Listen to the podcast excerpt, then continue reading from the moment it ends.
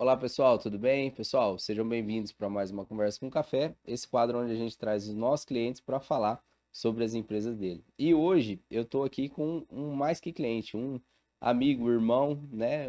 Meu chegado aqui com o Felipe Brito de Souza Guiar, que vai falar um pouquinho aí com a gente sobre a área de engenharia. Bem-vindo, Felipe. Muito obrigado, Gabriel. É sempre um prazer estar aqui, né? Sempre um prazer poder dialogar com você, conversar com vocês, expor um pouquinho da área que, que eu escolhi para trilhar. Vamos, vamos começar essa conversa aí. É isso aí. Ô Felipe, então é, conta pra gente aí, como é que você entrou nesse ramo, nesse meio da engenharia? Como que começou a sua história? Vamos lá, a construção civil, a construção civil pesada é algo que vem já do meu avô. Meu avô já, já, já trabalhava na área de construção civil mas quem me influenciou de fato é o meu pai. Meu pai, ele, ele sempre trabalhou na área de montagem industrial, né? grandes, grandes máquinas, grandes equipamentos. Cita-se muito recorrente na vida dele eram é, usinas de asfalto, britadores, enfim. Então a gente sempre teve nesse meio, eu sempre tive nesse, nessa área. Meu pai trabalhou um tempo fora do Brasil e quando ele retornou a gente começou a caminhar com ele e fomos, eu fui tomando paixão por, pela área de, de construção, de engenharia.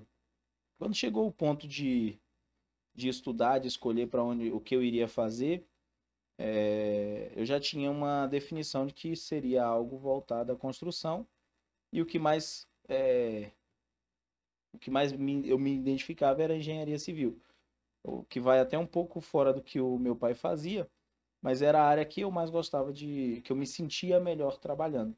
Uhum. Então, chegou a época de, de fazer faculdade, papai, é, ó, vamos, vamos escolher, vamos ver para onde você vai. Eu acabei prestando alguns vestibulares, e um desses vestibulares foi aqui em Fernandópolis, com o auxílio de um amigo meu, um amigo de... A gente morava vizinho, eu vim, prestei vestibular, passei, e me formei aqui na antiga Unicastelo, hoje Universidade Brasil, né? Legal. E mas é, quando você é, fez o vestibular, você não era daqui? Você estava morando em outra cidade? Onde você estava? Ou era daqui mesmo já? Não, na verdade eu até pela pela carreira do meu pai, a gente mudava bastante. Uhum. Quando eu fui, prestei vestibular, eu estava em Cacilândia, no Mato Grosso do Sul. É, nós estávamos em Cacilândia, no Mato Grosso do Sul. Eu estava 17 anos, fui prestar vestibular e prestei alguns vestibulares, mas prestei vestibular aqui também, passei e ocorreu que eu vim morar aqui. Os meus pais, como meu pai estava se preparando também para ir para fora do Brasil novamente, é, acabou que eu decidi estudar aqui. Uhum. Né? Estudamos aqui, fiquei aqui seis anos, né? Eu me perdi um pouquinho ali na faculdade, digamos assim. Uhum. Mas é, foram seis anos que eu estudei aqui, aqui eu casei, tive meu primeiro filho nasceu aqui e cheguei a trabalhar em algumas empresas aqui. Aqui eu trabalhei como estagiário para o Zambon, uhum. que foi vice-prefeito na cidade. Ele tinha um escritório de engenharia, creio que ainda tem, e eu fui estagiário dele durante uns três anos. Depois trabalhei na Secol, um período também como estagiário, ainda na, cursando a faculdade de engenharia. Trabalhei naquele no, no projeto ali no Quarta Avenida.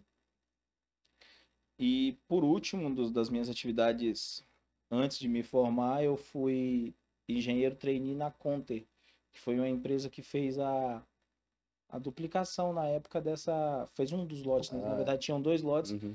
A duplicação da, da Washington Luiz aqui. Era perto de Estrela, não era? Você Isso, trabalhava? eu trabalhei um tempo em Votuporanga, um pouco depois de Votuporanga ali perto de Simonsen, né? Uhum. E depois trabalhei perto de Estrela. Trabalhei no, nos dois trechos que eles tinham aqui na época. Depois disso eu é, acabei trabalhando um tempo fazendo alguns projetos para outros engenheiros, é, ainda não formado ainda. Trabalhei para o Alcides, Semenzato. Trabalhei para Murilo, fiz alguns desenhos para ele, para um Bruno, que era um outro colega nosso. Depois cuidei de alguns inicial, de alguns empreendimentos do Bruno. Depois disso eu saí fui trabalhar em Belo Horizonte. Aí eu surgiu uma oportunidade ainda com o meu pai. Fui trabalhar em Belo Horizonte, iniciei lá como encarregado, depois assumi uma vaga de, de engenheiro.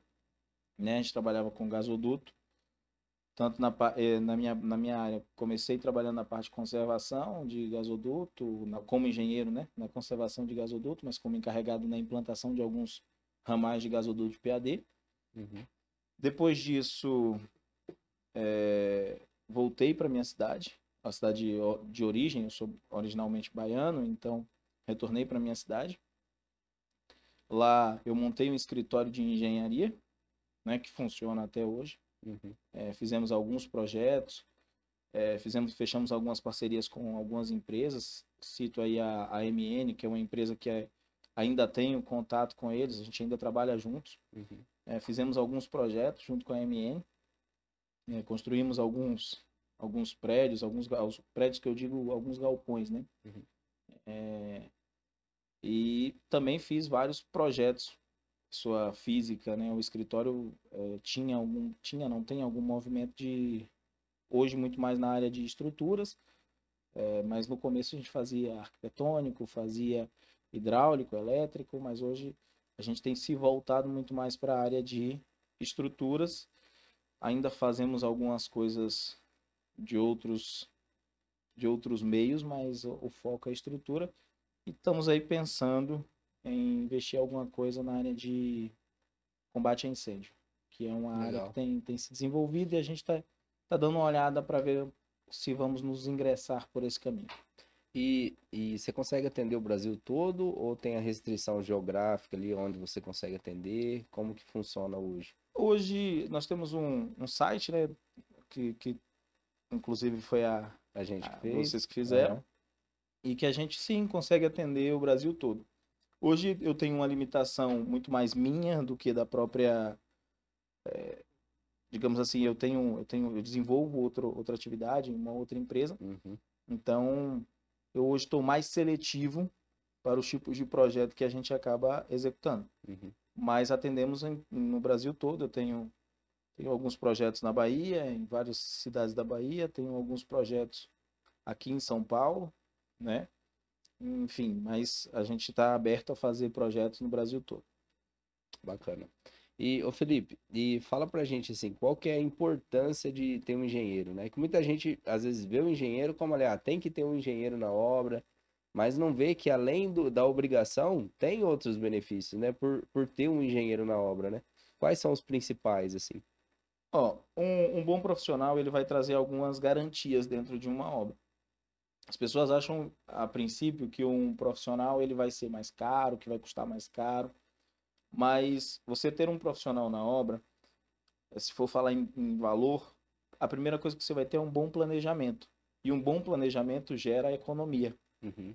certo? Se você começa a construir, você buscou um profissional que vai te orientar quanto à disposição dos cômodos, quanto à disposição é, é, da construção, vamos falar de um profissional de arquitetura inicialmente, para definir espaço, uso de espaço, você vai economizar, porque você não vai chegar no meio da obra e falar, poxa, eu podia ter feito isso aqui lá no começo e teria sido mais barato, não vou precisar Uhum. quebrar uma parede, por exemplo. Isso é um exemplo muito simples, mas Uhum. além disso, você tem, quando você vai falar do engenheiro propriamente dito, você tem a segurança. Você tem a garantia de que o empreendimento que você está tá executando está sendo avalizado e avaliado por, por alguém que tem conhecimento daquilo que está sendo feito. Fez um cálculo para aquela estrutura, eh, vai acompanhar aquela, aquela edificação eh, res- respeitando os padrões normativos que são desenvolvidos a fim de garantir eficiência, a fim de, a fim de garantir segurança, certo? As recomendações de norma, eh, elas são realizadas assim, em base com estudos, com comprovações de que você vai garantir determinada característica naquela edificação. Então, quando você tem um profissional acompanhando a sua obra, quando você tem um profissional projetando a sua obra, você está garantindo que você terá uma obra segura, eficiente, uma obra é, com custo dentro do planejado. Uhum. É, as pessoas às vezes não se atentam a isso. E principalmente, você tem alguém que é responsável por aquilo. Alguém que vai que você vai poder olhar e dizer, poxa, deu esse problema aqui. Aquela pessoa ela é responsável, ela emitiu uma RT, um termo de responsabilidade, sendo que ela é responsável pelaquela execução. Uhum. Se você desenvolve isso com sem um profissional legalmente habilitado, você está passivo, primeiro, das sanções dos órgãos competentes, mas também de não ter a quem, em caso de um problema, a quem procurar. Uhum. Porque você também está incorrendo em trabalhar sem alguém que está habilitado a fazer aquela atividade. Né? Ou, ouve-se muito e. Ah, eu sempre fiz dessa forma. Mas não é porque você sempre fez e deu certo que está certo. Em um determinado momento ou em uma determinada é, situação específica, pode ser que não dê certo e a gente pode ter alguns problemas. A gente tem aí alguns exemplos recentes né, de, de estruturas que vieram a colapso ou que apresentaram grandes problemas, causaram acidentes, machucaram pessoas, mataram pessoas. É, e a gente começa a ter pessoas sendo responsabilizadas por essas situações. Se não me engano, foi em Fortaleza, houve uma demolição que não havia. Você tinha alguns problemas para Uhum. aquela demolição e não foram, não foram tratados para fazer aquela demolição da maneira correta. Demolição? Ou foi uma reforma? Eu não lembro se foi uma demolição ou se foi uma reforma. Eu, eu sei que é, houve um acidente e morreram algumas pessoas. Recentemente saiu uma nota é, judicial, uma decisão judicial e o engenheiro foi responsabilizado por aquilo, Uhum. né? Então a gente, você tem quem se responsabilize também, né? A, a engenharia ela traz todos os conceitos, todos os princípios. Você vai ter qualidade, vai ter segurança, vai ter economia. Se você tiver um profissional muito bem gabaritado para fazer aquilo, você vai ter economia no seu, no seu projeto, mas também te traz o respaldo de alguém para responsabilizar caso aconteça algum problema. Sim, é, isso é importante. E, e assim, tem alguma, alguma história que você acha legal de contar, tanto positiva quanto negativa, assim, que você já passou, alguma situação? Que, que você tem alguma. Eu já eu tenho algumas histórias, eu, eu fiz alguns é, laudos, é, inclusive um recente, e eu achei, tipo assim, é muito, a história é triste, mas é uma, é uma triste realidade também da Uhum. sociedade, principalmente na, no ambiente em que eu atuo com mais é, veemência, que é na Bahia. Nós fizemos um. Eu fiz um laudo, houve uma construção, uma ampliação de uma, de uma laje. E quando eu cheguei lá para fazer o laudo e verificar a estrutura, porque estava tava tendo várias fissuras, várias rachaduras, é, o pessoal estava tava meio inseguro de, de estar no, no, no local, eu observei que você tinha diversas falhas construtivas, diversas falhas de projeto, pilares extremamente esbelto, né, que seria fino, extremamente Uhum. fino, digamos assim, É, e que a construção Foi feito sem calcular. foi feita sem nada, sem cálculo, sem acompanhamento de ninguém. E por fim, o ocorrido disso é que a estrutura estava inapropriada para uso. né? Havia-se uma programação, inclusive, do pessoal passar um final de ano ali e tal. Se o pessoal passasse um final de ano ali, muito provavelmente a gente teria o colapso da estrutura Entendi. né? Porque seria uma carga excessiva naquele local. Então, esse é uma, um exemplo de que, às vezes, o barato, a economia com um projeto, a economia com um profissional, não vale a pena. Aquela estrutura está condenada, muito provavelmente vai precisar ser demolida. Todo o dinheiro investido foi perdido. né? É uma economia que, muitas vezes, não é Uhum. não é viável. É, histórias boas tem, tem, tem várias, mas muito mais relacionada a, a- ao desempenho pessoal, a você se sentir realizado quando você. Na engenharia, eu, eu digo isso sempre, é muito interessante quando você, por exemplo, eu vim para cá, né, vim, vim da Bahia para cá, e passei pela Washington Luiz, é muito bonito, é muito prazeroso você saber que existe um pouquinho seu ali, por menor que seja, por menor que seja o esforço, mas existe. Às vezes tem, tem uma, uma construção que foi realizado, um, um imóvel que foi realizado na minha cidade, eu fui o engenheiro responsável por ele e tal. E eu passo na frente dele, acho que é uma das estruturas mais bonitas que eu, que eu já, já, já presenciei, já fiz, já tive o prazer de fazer. E eu passo em frente a ele, olho e falo, nossa, que orgulho que eu tenho disso aqui. Né? Isso aqui é, ficou muito bonito. Todo mundo que passa olha fala, nossa, que estrutura bem feita, que estrutura bonita, que, que elegância de residência. Então, é, são esses pequenos prazeres. Eu hoje atuo muito mais na área de construção pesada, né? Eu trabalho em uma empresa é, do ramo de óleo e gás e a gente tem alguns projetos de um pouco mais pesados, muito mais na área de fiscalização. Mas também é muito prazeroso quando você termina ou você termina uma etapa e você olha e fala assim, poxa, que legal, eu dei minha contribuição aqui. Seja como executor, mas não é o meu caso hoje, é muito mais como fiscalização, mas como fiscal. A gente pôde ajudar a construir esse, esse empreendimento, a gente pôde ajudar a, a, a moldar né, essa, essa, essa obra, a fazer com que ela ocorresse, acontecesse. Eu acho que esses são os exemplos positivos, e aí se a gente fosse contar aqui, seriam muitos. Bom, Felipe, eu acho que a gente falou aí alguns pontos interessantes, né? É, tem algum ponto que você acha interessante a gente citar, que ficou faltando? Se eu pudesse aproveitar a oportunidade, eu falaria muito mais para a geração que está vindo, para quem está fazendo a faculdade, quem está se formando. É... Eu tenho, não tenho tanto tempo de carreira, mas tenho aí 10 anos de formado, fiz 10 anos de formado agora, final deste ano. Estou fazendo 10 anos de formado. Eu acho que assim, o caminho, às vezes ele não é tão simples quanto a gente imagina na faculdade. As coisas nunca são tão fáceis quanto às vezes a gente acha que vai ser na faculdade. Mas ele é prazeroso. Aproveitar cada oportunidade é muito prazeroso. E tá talvez uma das das das coisas que seja mais importante de se ter quanto profissional é proatividade. É você buscar tanto aprender quanto executar aquilo que você sabe. É um, um chefe meu, um, um profissional que trabalha comigo, que tem um pouco mais de conhecimento do que eu, é, me disse recentemente que às vezes o que nos falta é um pouco de coragem.